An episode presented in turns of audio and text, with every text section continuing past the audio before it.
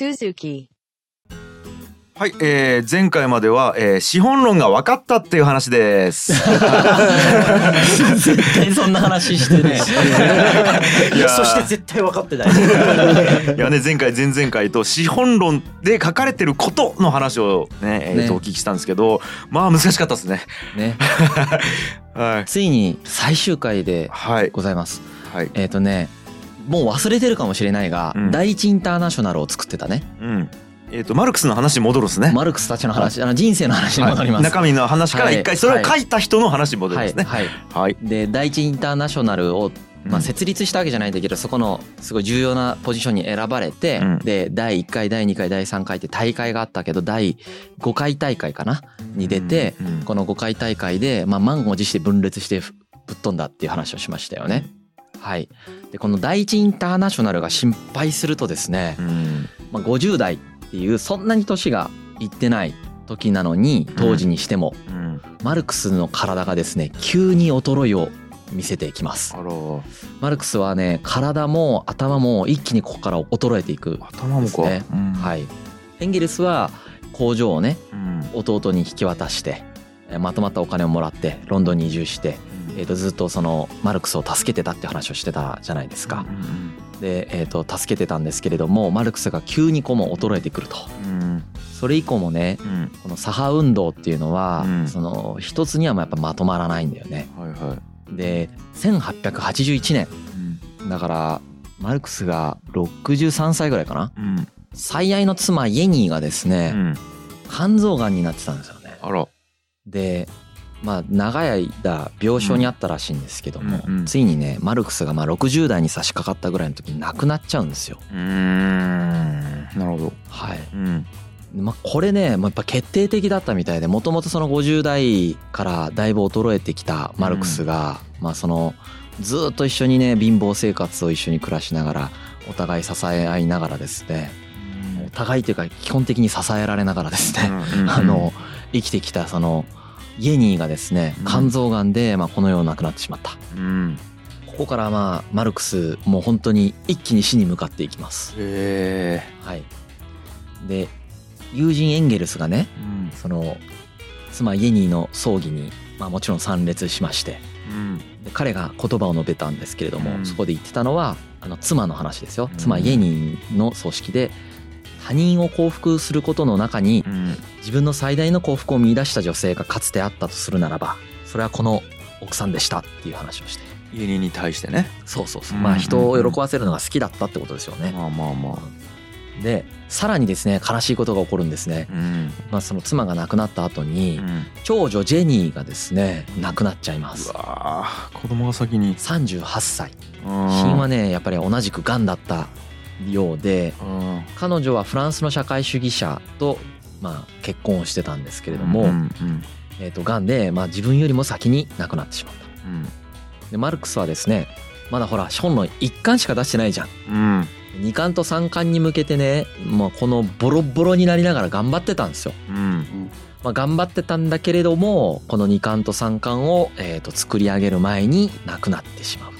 あはい、ーついに。これね凄まじい状態だったみたいで、うん。肝臓病不眠症気管支炎肺炎喉頭炎肺腫瘍などあらゆる重病を重ねていた。それで亡くなっていく、ボロボロっすね、はい、で晩年はやっぱりその妻の死とかインターナショナルの失敗とかはあとは長女ジェニーの死でやっぱ普通にうつ状態だったみたいですあけどね、ん。彼が亡くなったのが65歳。はい。なるほど。資本論の最後の数ページを執筆する時ももう痛すぎて体があの座ってられなかったんですよね。だから立ったまま執筆したんですよ。うわうん。それでも執筆してたんですね、はい。うん。もう本当はね、まあ、65歳で亡くなるんですけどその亡くなる前20年ぐらい前からかなり重い病気にかかってたらしいです。マルクスは。うん。拳大の腫瘍が全身に広がり始めていた。特にひどかったのは脇背中？臀部？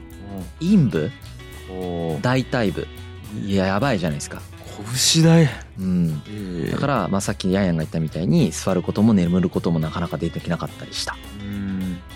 なんか可能性感染炎っていう病気だったんじゃないかとか、うん。まあ、自己免疫疾患なんじゃないかとかですね。う、ん。でやはりその今の時代でも根治が望めないような病気らしいですね。どうやらね。はい。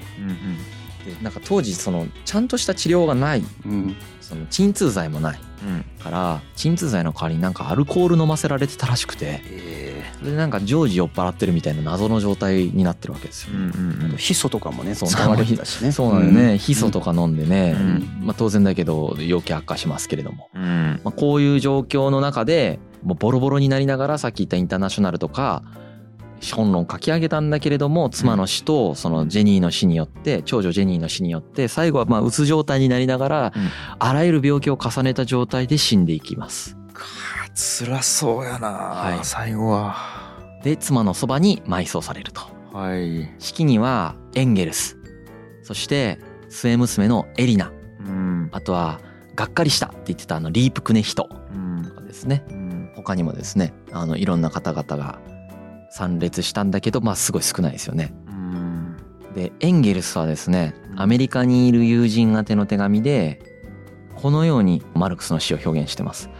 人類は一つの頭を失った。うんしかも人類が今日持っていた、まあ、最も大事な、まあ、頭をうん失ったと。うんプロレタリアートの運動は前進を続ける。うん。だがその中心がなくなってしまったっていう手紙をエンゲルスは書いてる。はいはいはい、うん。もうそれだけ評価してたんですね。そうですね。頭をね。はい。うん。じゃあこのマルクスの死後エンゲルスがどういうことをしていったかっていうこともちょっと紹介していきますね。マルクスが死んだ後勉強をエンゲルスが続けます。うん。エンゲルスは勉強を続けます。う。ん。でエンゲルスはですねメアリー・バーンズと大恋愛をしその妹リジーとも一緒にいたと。はいはいだけどその姉のメアリーが亡くなってしまうんですねう。んでその姉のメアリーが亡くなった後妹のリジー・バーンズと一緒に暮らしていたんですけれどうんも、1870年代の末頃にはですうねんこのリジー・バーンズの体調もだいぶ悪化してきたと。うんそしてこのリジーが死の淵にあった時ですねエンゲスは大急ぎで教会に行って牧師を呼んできてうん婚姻するんですね。おーまあ、彼はその身分の違いであるとかうんこの関係性をなかなか世間に公表できないとか、うんまあ、そういうジレンマの中で一緒に愛情はあるんだけど結婚しないという選択肢をずっと取ってきていたんだけれども、まあ、彼女が亡くなる直前に実は2人は結婚式を挙げて、まあ、結婚した状態でリジーが亡くなっていきます。えー、なんそれそうなんですよ。なんそれまあ、そもそもほら彼ほら無神論者じゃん。だから結婚式みたいなものを なんかあんまり重視してなかったっていうのもあったと思うんですけど、まあ、教会に行って牧師呼んできてちゃんと結婚式挙げたんです。なんそれ映画やんマジ。うん。リジーがやっぱそれをね求めてた。はあ。それをまあ死ぬ前にエンゲルスがやっぱその言うことを聞いた。自分はその神とか信じてないから結婚を神から認めてもらうみたいな儀式まあしたくはなかったんだろうけどえ、ーまあ、愛情を優先させたってことですよね、うんこれマルクスが死ぬ前の話なんですけどね。うん、なるほど。はい、リジーがその亡くなってしまう直前にそういうことをしたと。はいはい。はい。エモい人ですよね彼はエモねいっすね。なんかこのエピソードたまらんな、でそのマルクスが亡くなってから2年後にエンゲルスによって資本論の第2部が発行されると。うん、これはそのマルクスが大量にねメモを残してるんです、うん、ありましたねそうなんですね。メモマなんですね彼。うん。あらゆることを書き写して抜粋してうん。本からねうん。コメントつけるっていう癖を持ってたんです彼、うんうんだから大量の抜粋とメモがあるから、うん。マルクスが書き上げてないんだけど、うん。彼がどういうことを考えてたかって結構研究できるようになってるんですよ。うん。まあ、それをエンゲルス自体がその膨大なメモを見てですねめちゃくちゃ大変な作業なんですけれども、うん。それをやってその第2巻を刊行させることができたんですけれどもまたこれがねやっぱねエンゲルスもめちゃくちゃ大変に死ぬほど働いたみたいんでは目を酷使しすぎて慢性の肝炎になるんですよ。やばいよ、この慢性肝炎の状態でもうん。彼はやっぱりその続けないといけない。うん。これまとめられるの自分ぐらいしかいないからさ、もはや。うん。もう頑張ってまあまとめていくわけですね。うんそして、えー、と1894年にはですね、うん。第3部も出版します。うんすごい、うん。でその後はね第2インターナショナルとかね、まあ、作っていろいろやっていったりするんだけど、うん。ちょっと成果出たりして8時間労働制が制定されたりとか、まあ、そういうメーデーとかが制定されたりとかってけ結構でかいよねこれね。うん。っていうことが起こったりしてその第二インターナショナルがきっかけとなったんだと思うんですけれども、うん。まあ、そういうことが行われたりだとかうん。あとロンドンで初めて行われたメーデーの開催にエンゲルスがね参加した、まあ、労働者運動ですよね、うん参加したりだとかして、えー、とそういうふうに、まあ、結構長い間活動するんですけれども彼もがんで1895年75歳の時に亡くなります。うんうんついにうん、なるほど。で、まあ、びっくりしたんだけど、うん、生き残ったマルクスの子供たちと孫たちは、うん、エンゲルスの遺産を分け合ったそうです。いやいやいやいやいやいやいいでしょそれはいいでしょエンゲルスのだよ血縁ないんだよだってああそうマルクスの子供かそうだよ、うん、あマルクスのかそうはってなったよ俺エンゲルス子供がいないいないいないそっかでもう最後の最後までマルクス家に貢献して死んでいった。なんじゃそ次の世代までれね。うん。その次の世代まで。本当に。なんじゃそれ。やばいっしょ。本当にあのー成人だよね。徳が高い。マルクス、まあ、エンゲルスがいなければうん本当にマルクスは無理だったと思う何にもなってないと思う、そんな感じっすねもうはいもはや本当にエンゲルスの力はでかいですよ。うん。この資本論という書物に対して。そしてその後の共産主義活動に対してのエンゲルスの力というのは非常に強いですし。うそうだね。少なくともエンゲルスがいなかったら資本論は完成しなかったでしょうね。絶対完成してないですね。ううんんエンゲルスは死ぬ直前にまあこうこういう感じの人なんでいろいろなコミュニストが会いに来てたわけですようんうね。ん。で会いに来てて死の直前までその人たちと会っていや労働者の未来は明るいよって言って若い世代を勇気づけながら亡くなっていったんですよね。いいやつ なんなん？イケメン。そうなんですよエンゲルス。あぜひあのねマルクス・エンゲルスっていう映画を見てみてほしいですね。エンゲルスイケメンの俳優がやってますから。なるほど。見た目もね。すごいな。あ、はこういう人だったんですね。なるほど。はい、あとはこのマルクスは「ション論」を書いたんだけれども、うん。実際ほら出してから長い間生きて2巻を出せずに死んでるじゃん。うんうん。彼のことなんでうん。本当はね生きてる間にだいぶいろいろ考え方とかが先進んでたみたい。うん。でもそれを掛け表す前に、うん。まあ亡くなってしまったので、うん。実はメガプロジェクトっていうプロジェクトがありましてほ MEGA プロジェクトといって。そう。えっ、とマルクス・エンゲルス・ゲザムタウスガーベ。タオスガーベだねこれね。タウスガーベ。うん。ゲザムタオスガーベっていううん。ものをメガって呼んでるみたいですうね、ん。あえと頭文字を取ってね、うん。うんはいはいはい。あの今深井君が言ったようにそのマルクスってこう膨大なその下書きとかメモとかあと書簡を残したんですよね。うん。でそれも含めてそのこのメガっていうのを、まあ、マルクス・エンゲルスの全集っていうなんか意味なんですけどこれがですねあの今世界中の研究者が今研究してるんですよ。まだその本になってないこう残されたものをですね。うんでそこでこうなんかやっぱ結構膨大な量があって、まあ、出版社によって違うんですけれどもこの全集でもう130冊以上とかもう出てる出版社とかもあるんですよね。うんで彼らが一体あの何を考えていたのかっていうのをそれを今一生懸命いろんな研究者が研究してで実はある一つのテーマを実はマルクスがすごく注目してたっていうのが分かりつつあるんですよね。それが実は環境問題なんですよ。えはい。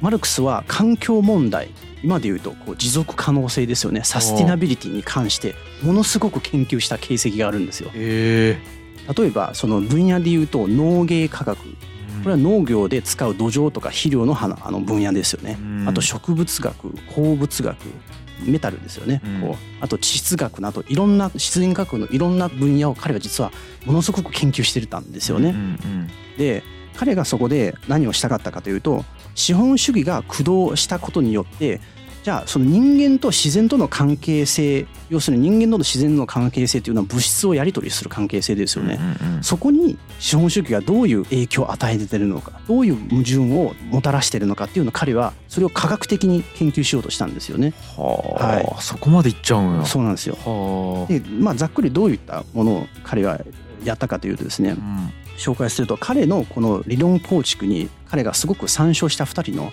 研究者がいます。一人がユストゥス・フォン・リービヒっていう人でこの人は有機化学の父というふうに呼ばれている人でうん。これは何かというと要するにこう農業によって土地が疲弊することを研究した人ですね。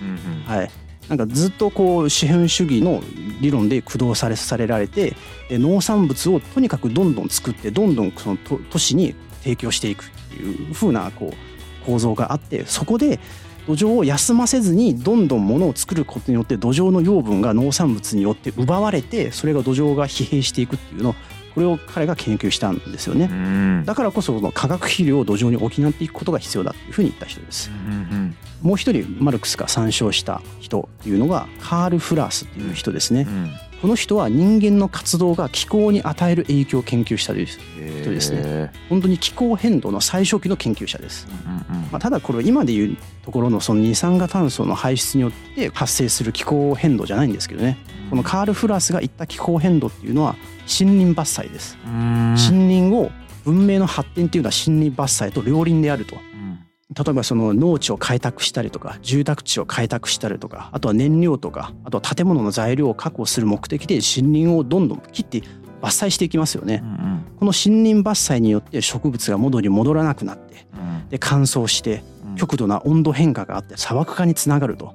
それで農業が難しくなって文明の基盤が破壊されていくんじゃないかと。うん。いうことを彼は言ってるんですようね。ん。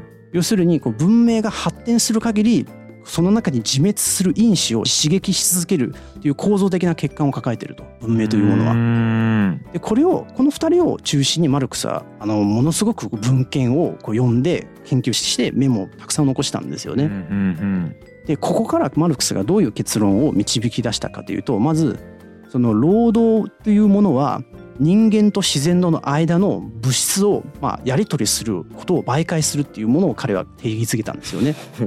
でもうだから自然科学の側面からこう労働を彼はもうここでもやっぱ一つ定義をしたんですよ。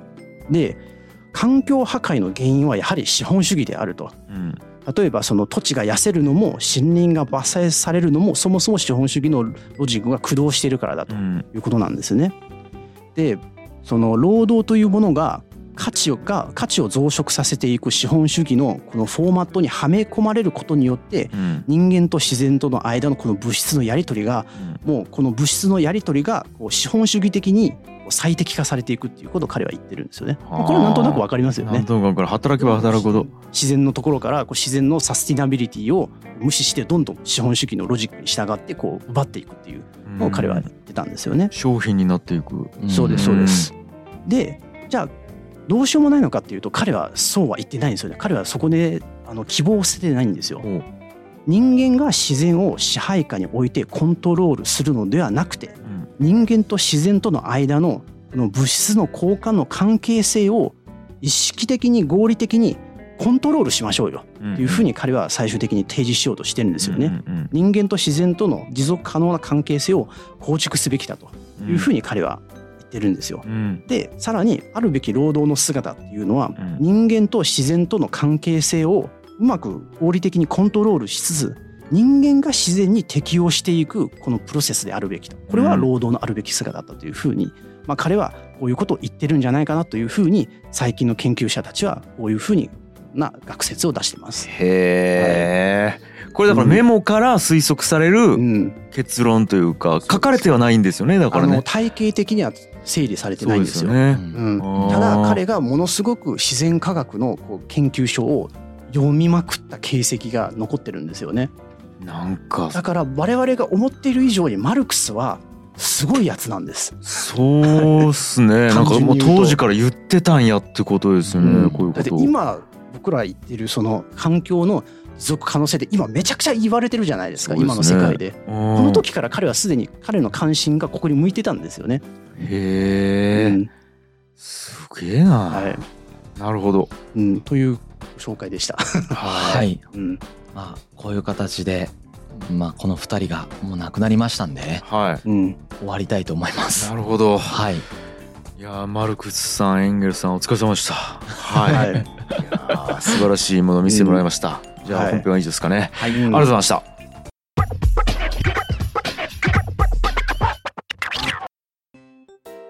ということでいやーお疲れ様でございました。壮絶やったな。ーいやなんかだからまあ今回あれですよね。そのマルクス・エンゲルスのその人生っていうまあラインとあと資本論っていうラインの2つあったんですけど まあまずはやっぱこう人間ドラマうん。が俺はあこう久々に来たなっていうなんか。そうですか。不足点で来なかったね。不足点でぐっと来なかったね、マルクスで。死ぬほど嫌いでしたもんね、不足点。いや死ぬほどではないけど。やっぱこう熱くさせてくれるなんかがあったですね今回は。うんうんうんあー。俺なんかね言さっきちらっと言いましたけどなんかこうスポコンもの見てるような感覚が途中一回あったっすね。そうっすよね。なんかこう激動の時代の中でなんか困難がバンバンバンバン立ち向かってくる中そうでっすよね。仲間と手を取り合いながらそれぞれのうん。なんか役目を果たすみたいな。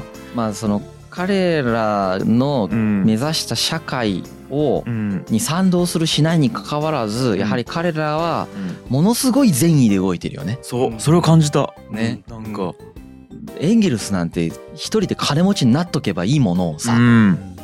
もう労働者に寄り添って研究してう、ん。マルクスを支援してうん。生きていくという選択肢をしてますし、うん。マルクスもまあやっぱり私利私欲では動いてないですよね。それをもう。ものすごい大変な生活して子供を亡くしながらもやはりその労働者うん。当時その搾取されていた労働者を見てそのために動いてる側面っていうのはやっぱりだいぶあったと思うんですようね。んそこはやっぱりすごい純粋な気持ちを感じるよねそこにはね。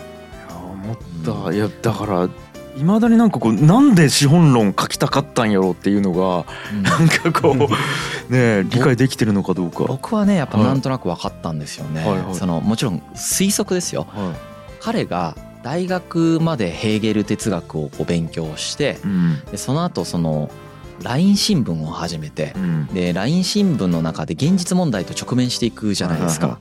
でこの現実問題と直面していく中でやっぱり彼相当頭良かったと思うんですけどあのねやはり他の人たちが変えようとしている社会の変え方ではうん。この世の中は良くならないということが分かってしまったと思うんですうよん。彼の中でね。うん。それがどっちが正しいかは僕は分からないですけどうん。彼はそのように分かってしまった。うんうんでそうするとねその時のマルクスの気持ちになってみるとはやばいって思うはずなんだよね。いまあね。周りのインテリみんながさうん。勘違いしてるから。はそういう風には社会変わんないのにいうん。やばい。うんこう教えてあげないといけないじゃんってなるわけですよ。まあ普通に思うわな。そうじゃないよ。こうじゃないの？っていうことを言わないといけないというエネルギーがうん。ずっとあったんじゃないかなと思う。要は破滅に向かってずっと舵を切ってる船に乗ってる感覚うん。になるかもしれない。まあ破滅までいかないかもしれないんだけど、うん。やっぱその目指してることが起こらないってことですよね、うんうんその目指してることが起こらないことをずっと考えてる。あせっかくみんな頭いくて賢いのにうん。ずっと考えてる。でもマルクスはよりどんどんどんどん彼は進化していったからうん止まらなかったその進化が。止まらない中で前の考えっていうのはどんどん乗り越えていっちゃうわけですよ自分なりに。うん。乗り越えていくとうん。その途中まで考えが一致してた人たちの考え方がうん。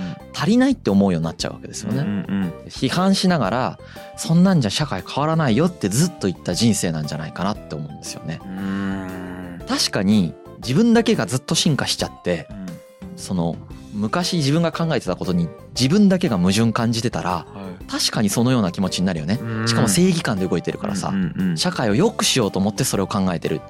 うん。彼からするとうん。そういうふうに思うだろうしうん。そこに唯一理解を示してくれたエンゲルスとめっちゃ親友になるのもやっぱ分かるんだよね。そう。いやなんかそこもなんか感じるんですよね。なんか寂しかったかもしれないですねエンゲルスに出会う前は。分かってくんないからね誰も。うん自分が言ってることを誰も分かってくれない状態ってめちゃめちゃ寂しいですからね。寂しいですよね。うん。エンゲルスはやっぱ分かってくれたってマルクスから見て思ったんだと思うんですよコミュニケーションを取れたっていう喜びがあったのかもしれないなって思ったんですよね。いそれは感じましたね。ね。なんか多分チンコとか言って笑い合ってたと思うんですよ。いやいやそれねゲイな話をね。やってたって言ってましたけどね。ね。こんだけ頭いいのにね。うん。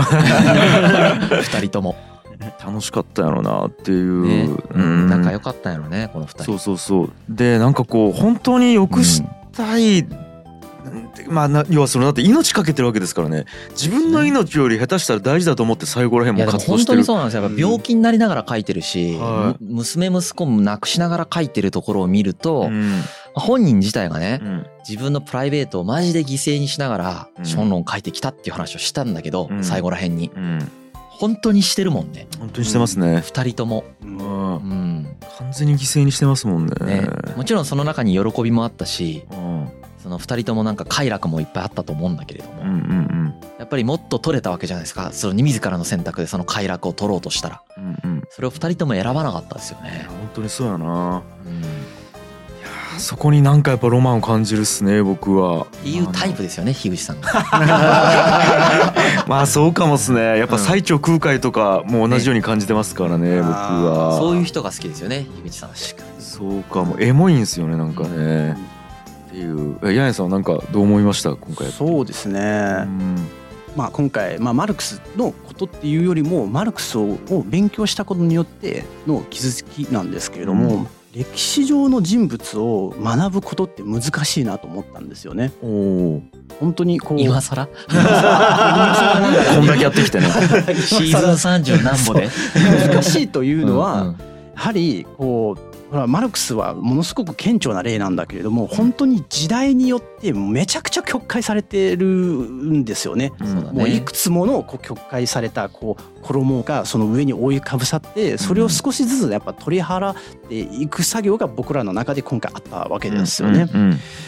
これをやってさらにそのそれだけじゃなくてこう彼も実際まだ資本論以外でまとめきれてないメモも膨大に残っててそれも今現在進行形で世界中で研究が進んでて新しいアンブラックスと実はこういうことを考えたんだよというのはどんどん出てきてるわけですよね。うんあなんか歴史って僕らもね今す勉強してていろいろね言ってるんですけど本当にかつていた人物をこうんう本当の意味で理解することっていうのはものすごくやっぱりちゃんと向き合うエネルギーをつぎ込まないとやっぱそこまで理解を到達できないんだなっていうのはありますよね。ねうん。今回だいぶ頑張ったもんね僕ら。ああー。相当今までに比べてもだいぶ頑張ったなと思ったんですけどやっぱりそれはーうん一つはねうん。僕ねやっぱマルクスうん。についてうん。伝える時にうん。この人が考えたことをちゃんと伝えるのが大事だなってやっぱ思ったもんね。ええええこんだけ頑張ったこの人がうん。勘違いされてる、うん。そしてこの人を称賛する人もさ曲解して自分に生かしちゃってるじゃん、政治イデオロギーの中で。うん。これが一番この人が多分やってほしくなかったことなんだようね、ん。そうそうだよね。うんうんって思ってうん。頑張ったところはあったかもしれないですね。なるほど。ね思いましたよ。本当に歴史家という人たちの仕事ってこういうことやってんだと思いましたね。ああ。なるほどね。もう普通にアマゾンで僕らポチポチ本とか買ってるけど。ん。俺読みたくねえもんマルクスのメモ。嫌だわと思った。今回何回も出てきましたけど佐々木先生うん。何カ国語わかるって言ってたっけなんかこうフランス。明言はしてないけど、うん。まあいろんな言語も読んでらっしゃるでしょうし、うん、だからマルクスの残したメモをそのままあ原そうでマルクス自体がねいろんな言語で残してるんですよ。へえ彼自身がそのいろんな言語喋れて書ける人なんで。うんうん。だって晩年から何人か新しい言語勉強して習ロシア語を得したりしてる。勉強してねそう。ロシア語ができるようになったんですよ。だからマルクスを勉強しようと思ったら、本当英仏読は必ず分からなきゃいけないし、うんマルクスの著作にはロシア語とかギリシャ語のメモもいっぱいあるわけだから、それも読めなきゃいけないっていう恐ろしいことなんですよね。先生それ読んでるわけでしょ。メモを一つ一つを。ああでも和訳読むんじゃなくてちゃんと原文で読みたいっていうで読んでるってことですよね。凄まじいえっ、と、抽象的人間労働の 注ぎ込みようっすよね。今の正しかったねさすがいやだからめちゃくちゃ価値がありますよね。なんかこの活動にはね。なるほどなるほど。好きじゃないとできないですね好きじゃないとできないなっていう感じですね。なるほどなるほど。はい室越先生は、室越先生。うん。室越先生じゃないですけど室越先生が思うのは、うん。あのマルクスの学位論文っていうのがあるんですね、うん。一番初めにマルクスが書いた学位論文ってエピクロスとデモクリトスにおける自然哲学の際っていう論文なんですけど、うんこれねエピクロスとデモクリトスが何の話をしてるかっていうと、うんアトム論の話をしてるんですよね。万物は何でできているかっていう話で原子でできていますよっていう話を二人ともしてるんだけど、その二人の話が微妙に違うんですよね。えで、この微妙に違うところから、マルクスは人間の自由について考えていったんですよ。そのアトムの振る舞いがうん決まっているんだったら僕たちの自由ってどこから来るんだろう。うんこの二人の考え方にちょっと違いがあるんですよね。このちょっとの違いから、マルクスっていうのは人間の自由について考えているんですよ。だから彼の興味ってやっぱ自由にあったんだろうなって思って、この自由と人間と世界との関係っていうことを突き詰めて考えていった時にう、ん社会について考えなきゃいけない。社会について考えるときには、資本主義について考えなきゃいけない。資本主義に考えるときには、商品について考えなければならず、うん。それについて考えるには価値について考えなければならず、それについて考えるには労働について考えなければならないってなったところが、すげえなーと思って、初めに考えたかったところから、どこまで遠くに来てるんだろう、その人っていうところが、マジでそれよ。すげえなと思って、そういった姿勢で問題に取り組んでこなかった自分をすごく批判しました。いやいやいやいや。それはもうしょうがないですよ。すいませんって。あと純、粋だよねそこに対して、ね、もう一つは僕、やっぱキューバで研究活動してて、うん。キューバって、まあ、未だに社会主義国家なんですよね。うんうん。で、マルクスの影響、すごく影響を受けてて、うんで、学校とか、あの、役所とかに行くと、マルクスの写真かかってたりとかするんですけど、うんまあ、キューバのこともはいろいろあると思うんですけど、まあ、キューバが明るく楽しい人たちが住んでるラテンの国だっていうような言い方をする人もいるし、そういう一面もあると思うんですけれども、やっぱり厳しいことっていうのがすごくたくさんある。で、キューバ人の友人たちと話しているときに、まあその厳しさっていうのはやっぱ想像を絶するものがあるなと思うこともあるんですよね。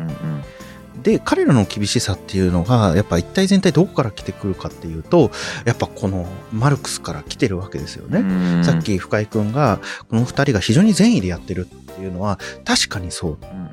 けど、これが社会にどのような影響を与えていったかっていうと、必ずしもペイフォワード的な愛のお裾分けみたいになってるわけではなく、思いもよらぬことが、その後の影響を与えてるっていうのを、なんていうのかな、人間の儚さみたいなものを思いましたうね。ん。歴史でよく感じるよね。いやそれ感じる。でも分かんないよ。100年後どうなってるか。本当そうですそうだね。ねい。やだって一回マルクスが言ってたことが間違ってるって評価されたのって結果を見て評価されただけですもんね。たまたま。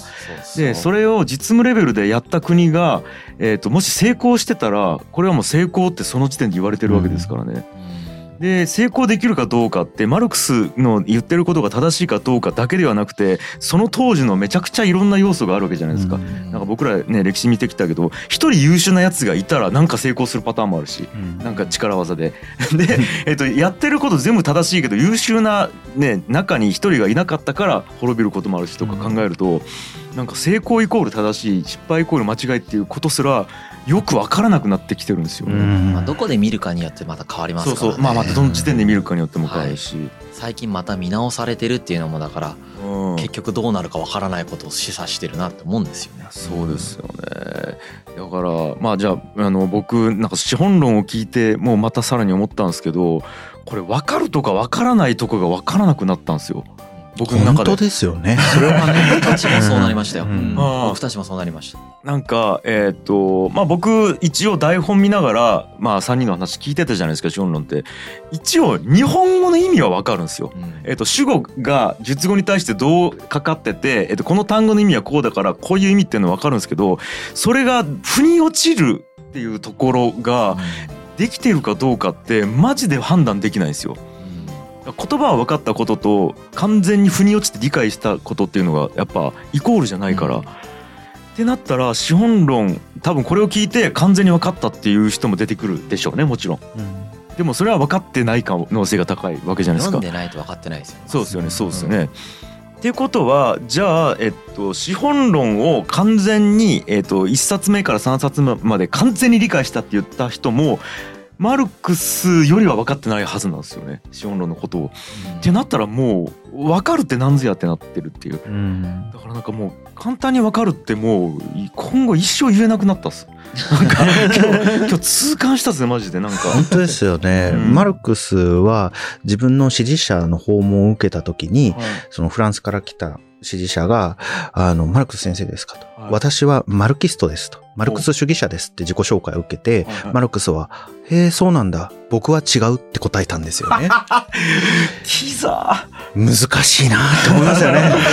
要は社会一般で理解されてるそのマルクス主義っていうのはマルクスからすると違うという違うっていうね。はいいやうんーすげえなまあでもやはりね今回まあフラットに見るという話をしましたけどやっぱり言い換えるとですねうんバカにしないってことだと思うんですよ。あいい表現ですね。もう何度もどはいこかで言ってきたかと思うんですがマルクスってね本当称賛されるかバカにされるかなんですよ。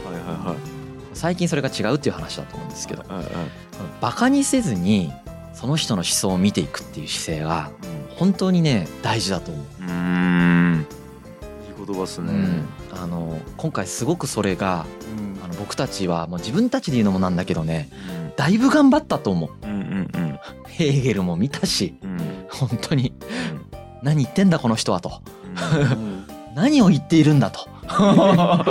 で歴史チームでもう何回もミーティングして、はああじゃないこうじゃないあこういうこと言ってんじゃないのみたいな。はい。もう何回も理解をねこう逡巡していってね、はいで佐々木先生に質問してねうん「ああだいぶ上がったぞ」とか言ってでその次の日ねみんなでねちょっと説明試みてみたらね全然分かってねえじゃん俺らってなってね こういう時どうなるんだ？これが説明できないけどこれとこれはこういうことか？みたいな話をしてねもう一回佐々木先生に聞いてみようみたいなね。うん。そういう感じだ昨日昨日？聞いたの？最後聞いたの？は昨日だったからね。ギリギリまでやってんですね。うん。やっぱりね今回その熱意が一段でかかったんですようん。一段というかその他の分に比べてそれはもうねまあマルクスがそうさせたなって思ったねあ本当あ。なるほど。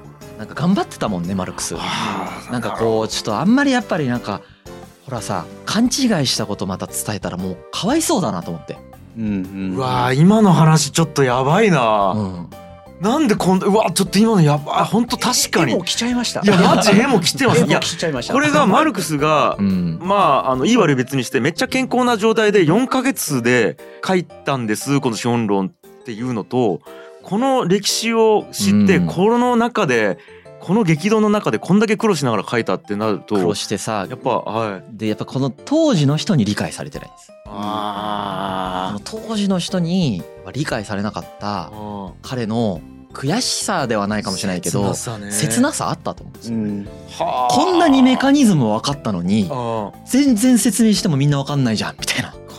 でいまだにいまだによあいまだに資本論の本であ間違った解説で世の中で流れてるんですよ。あそれが僕たちが勉強して分かってきちゃったんですよ。あのこれ間違ってないってうん分かってきちゃったんですよね。うんでその時にあこれを間違ったレベルで伝えるっていうのはあ分かりやすく伝えるそれが間違ってるっていうことははマルクスに対してめちゃくちゃ失礼だなって思ったんです。いうわだから本当佐々木先生に何回か聞いてね。はい。この説明で間違ってないかっていう確認をしたんです。うん。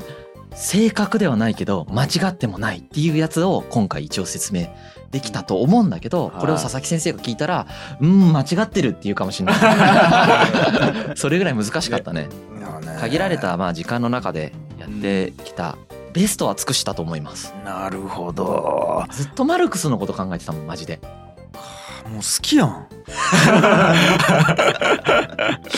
コミュニストじゃねえから。思想じゃなくてね。そう。うん理解しようとした。これが誠意だと思うやっぱり、うん。そう。あくまで僕らはマルクスが彼の自分のその著作につぎ込んだ労働に対してすごくあのリスペクト払ってますよね。彼が自分の抽象的人間労働が多すぎて価値がでかかったからね。そう。本当だ本当だ。で彼自分の抽象的人間労働を使い尽くして死んじゃったからですよ。そうねこれはねやっぱりねうん。あのリスペクト払うべきですよ。あそう。そう。俺もやっぱそこにリスペクト湧いた。そうだ、うん。こんだけ頭いい人がこんだけ真剣にやったことをあなんか資本家って悪いやつだよねみたいな伝え方したらあちょっと失礼だろって思うもんね。ねそんなそうじゃねえよって言ってるから。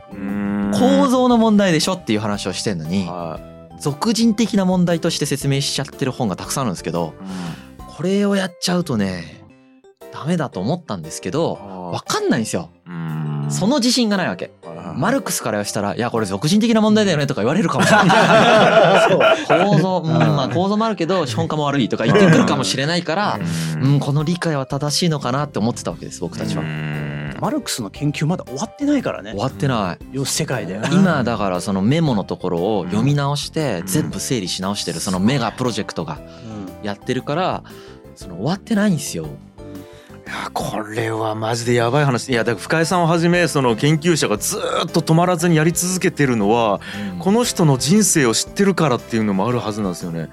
これだからなんかこう歴史とかストーリーを知る一個の意味なのかもしれないなって一個思ったですね。なんか生き様を知るとうん。そうですね。生き様知ると無限にはできないですよね。やっぱこの人の資本論っていうのはね。だから結論だけ切り取るともしかしたらここまで深井さんもうまあいっかこの辺で適当でいっかって言ってるかもしれない。もし知らずにやってたらこの人の人生を。かなとか思ったっすね。いやこれはいい話やな。結構ね、まあ、ちょっと聞いた皆さんが面白かったかどうかわからないんですけど、え個人的にはかなり思い入れのあるシリーズになりましたね。ー、なるほど、はい。勉強した我々は面白かったよね。面白かったしなんかほんとちゃんと勉強して議論しまくったなって思った今回。今回ほど理解に関して突き詰めた回は俺らはなかった、なるほどですね。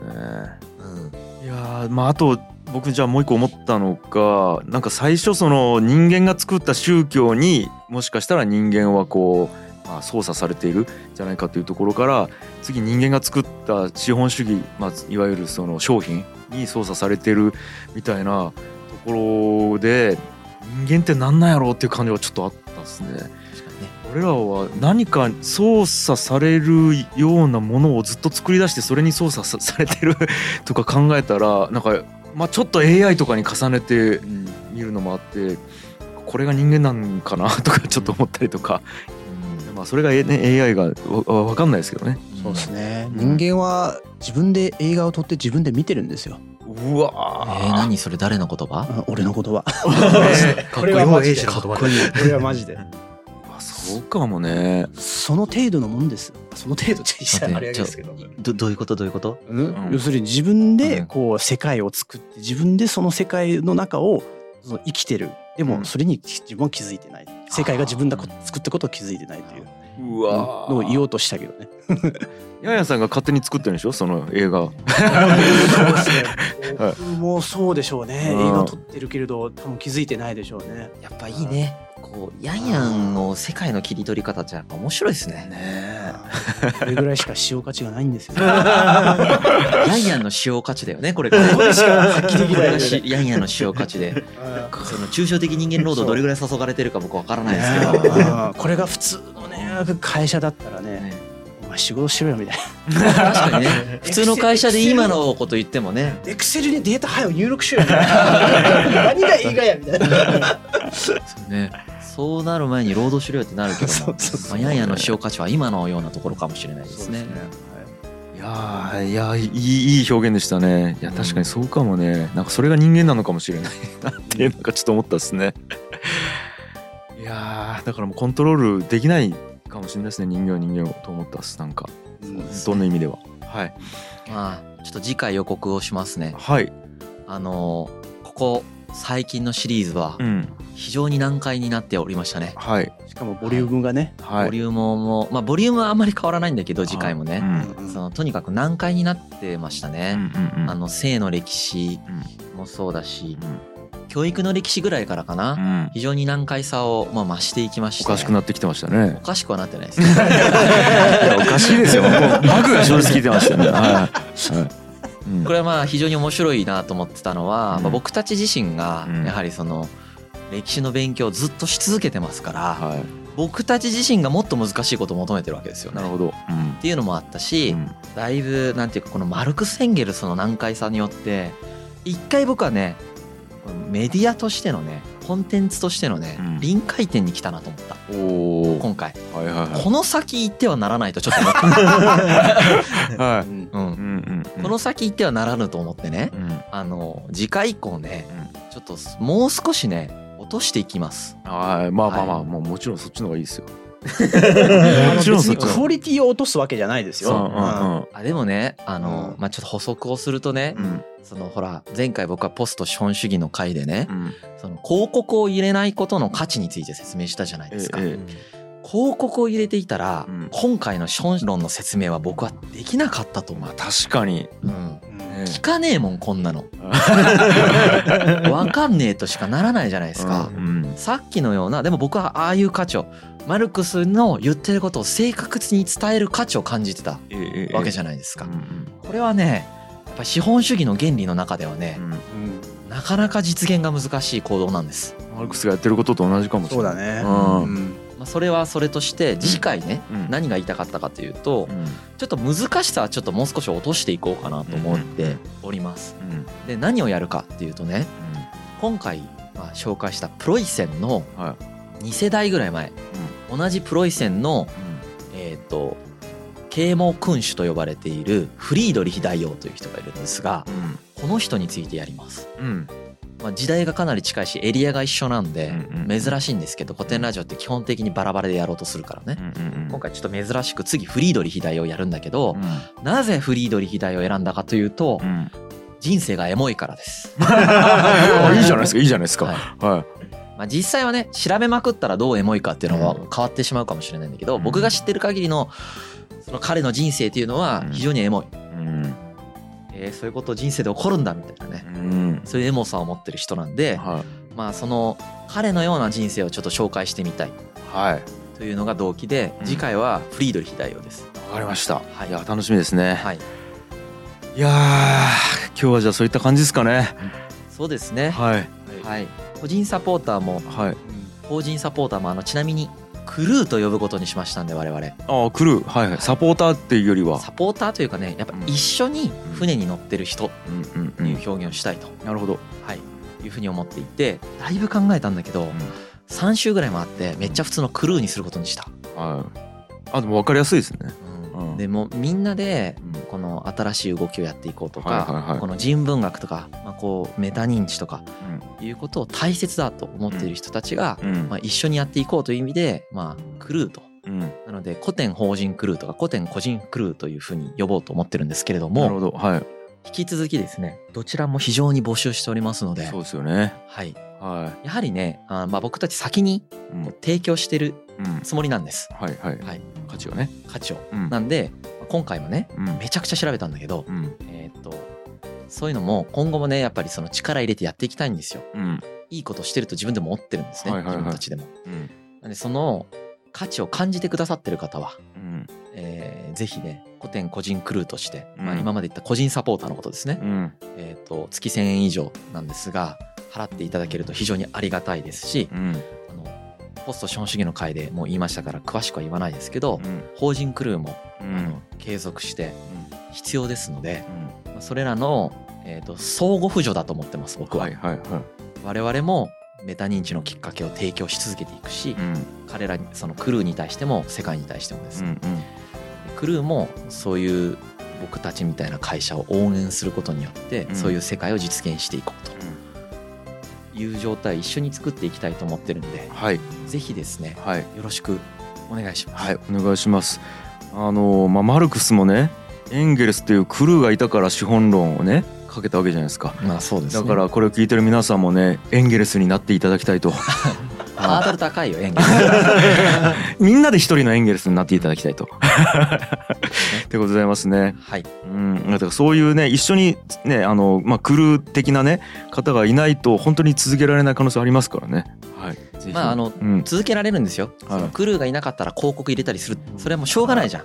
まだ早かったって話なのか、うんそういうことはできないという話だと思うんですよ。うん。それからやり方が間違ってたかとかうん。いう結果が社会から返ってるきてる状態ってことですよね、うん。そしたらまあその広告入れたりだとか、うん。半分ぐらいアーカイブして有料で公開するとかするんですけど、うん。したくないからはい。呼びかけているということ、ですね。それをやった方がうん世界のためにならないなと思ってそうじゃない方法で存続させたいですね。っていうのがまあ前回言った話がそうですね。でまあおそらくコンテンツにも何かしら必ず影響するだろうということですね。そうなってですさっきみたいな資本論ガチで説明するみたいな活動が取りにくくなっちゃうよね。うん。まあやると思うけどねそれでももちろん。はい。